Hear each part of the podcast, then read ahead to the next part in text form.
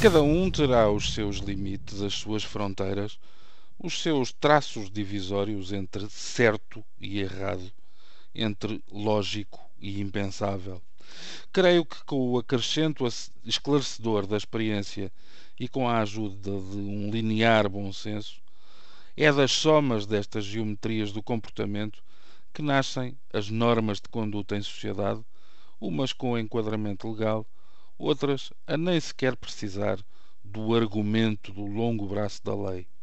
Todas as convenções e, em certa medida, todas as convicções são estilhaçadas diante de notícias como as que hoje aqui recupero, sobretudo se tivermos a coragem e a cautela de as encarar não como casos isolados, o que se desejaria, mas como sinais exteriores de algo mais complexo e preocupante.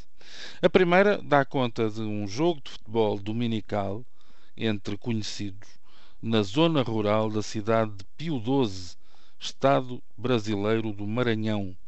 É neste quadro, supostamente amigável a feijões, que Otávio Cantanhede, 20 anos, árbitro de ocasião, decide expulsar da partida Josemir Abreu, 31 anos, funcionário dos Correios locais e atleta de circunstância.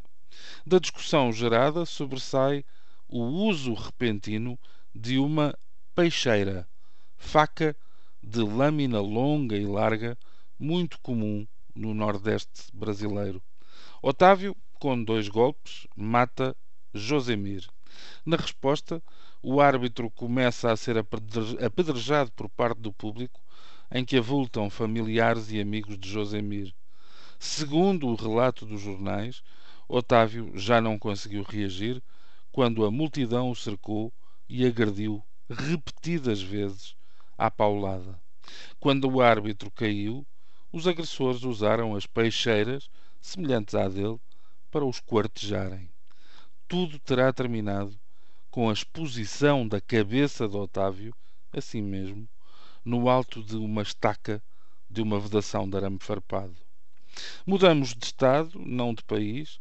Em Campinas, cidade paulista, Daniel Pellegrini, que usava o nome artístico MC da Leste, foi atingido a tiro durante um espetáculo. O cantor de 20 anos integrava a lista dos praticantes do chamado funk paulista, música próxima do rap, combativa e reivindicativa, capaz de responder com uma forte violência verbal às injustiças sociais, música típica dos subúrbios das grandes metrópoles como Rio de Janeiro e São Paulo.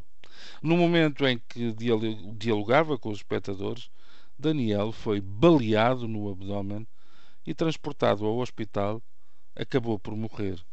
Factos em comum, além das duas vidas de 20 anos atiradas ao chão e além do cenário comum brasileiro, tudo, tudo foi devidamente registado em imagem pelos mais comezinhos desdobramentos do atual Big Brother, ou seja, os telemóveis.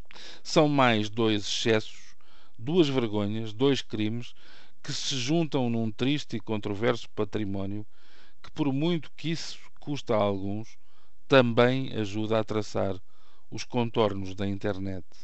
Quanto às responsabilidades minimamente aprofundadas, não me deixam descansado. Por um lado, se quisermos culpar as assimetrias, temos que reconhecer nestes sintomas o longo caminho que falta percorrer na correção das desigualdades distributivas da sociedade brasileira, algo que acaba por explicar a baixa cotação da vida humana. Por outro, se quisermos pensar no sangue e na herança genética, não é grande momento para recordar a ancestralidade portuguesa.